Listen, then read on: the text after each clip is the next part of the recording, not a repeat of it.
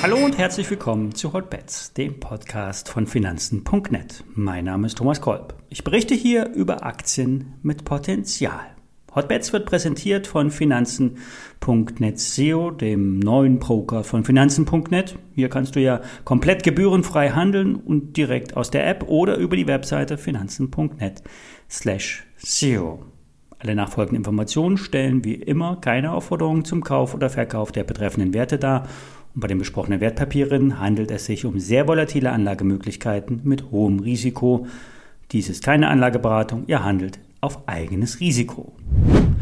Heute ist der 30. September. Das heißt, ab morgen geht der Handel in den Oktober über und statistisch gesehen ist der Oktober und auch der November ein Monat der Bullen. Die Betrachtung der Saisonalität ist aus statistischen Gesichtspunkten durchaus beachtenswert. Es gibt gewisse Muster, über die Jahre. Zwar gibt es auch immer wieder Ausreißer, nur wer langfristig Erfolg haben will, bleibt entweder immer investiert und sitzt alles aus oder benutzt unter Timing-Aspekten die Saisonalität.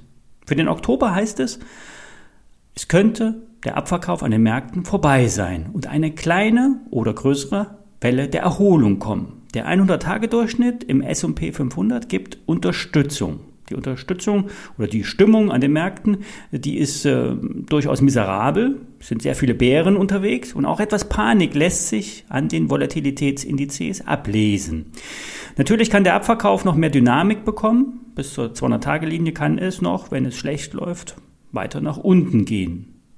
Das gleiche gilt auch für die Technologiewerte.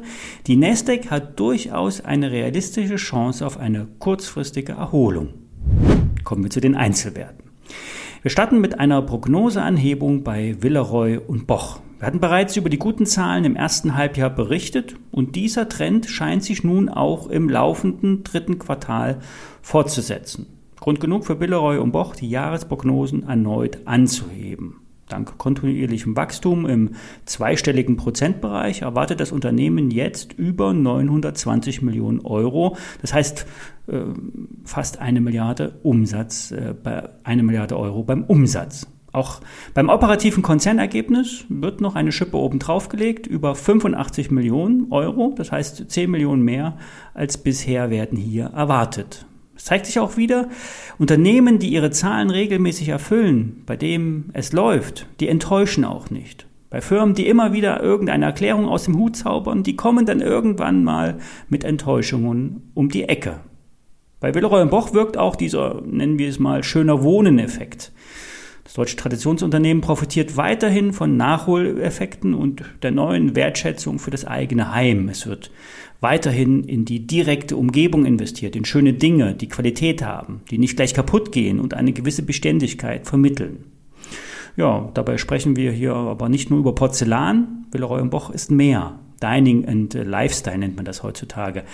In äh, über 120 Ländern werden mittlerweile Produkte verkauft, teilweise in eigenen Shops und äh, teilweise über Partner. Das Design wurde bereits auf die jüngere Zielgruppe angepasst, denn Marke und Design ist ja meist äh, verkaufsentscheidend. Und der Onlinehandel wird immer mehr zum Haupttreiber. Wie bereits schon einmal beschrieben, dienen solche Plattformen wie Pinterest als eine Art Showroom. Dort lassen sich dann über computergesteuerte Bildwelten Traumbäder gestalten und auch schlussendlich verkaufen. Die Aktie hat vom Hoch etwas konsolidiert, schickt sich nun aber an, weiter zu steigen. Der Börsenwert ist mit rund 650 Millionen Euro im Verhältnis zum Umsatz von fast einer Milliarde nicht zu hoch. Das KGV ist moderat und der Trend ist intakt. Villeroy Boch ist seit längerer Zeit zurück in der Spur und sollte auch weiter steigen. Der Aktionär empfiehlt, die aktuelle Kurslage zum Einstieg zu nutzen. Der Nebenwert SMT Scharf bekommt nun endlich eine Zulassung für seine sogenannte China 3 Emissionsnorm.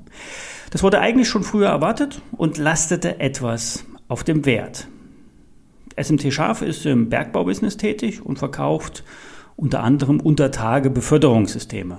Die Börse erwartet beim Unternehmen äh, eine kräftige Erholung im operativen Geschäft und beim Umsatz- und Betriebsergebnis äh, zog äh, zogen die Daten bereits deutlich an. die letzte Kapitalerhöhung wurde zu Kursen um 8,80 Euro abgeschlossen und heute steht die Aktie um 15 Euro. SMT hat sich durch diese Kapitalerhöhung auch diverse Kooperationspartner aus dem Berg- und Tunnelbau in den Aktionärskreis geholt. Und nun kommt die lang erwartete Zulassung für China. Die Börse reagiert dementsprechend. SMT arbeitet auch ähm, mit anderen zusammen, zum Beispiel mit Goldproduzenten oder äh, setzt dort Produkte ab.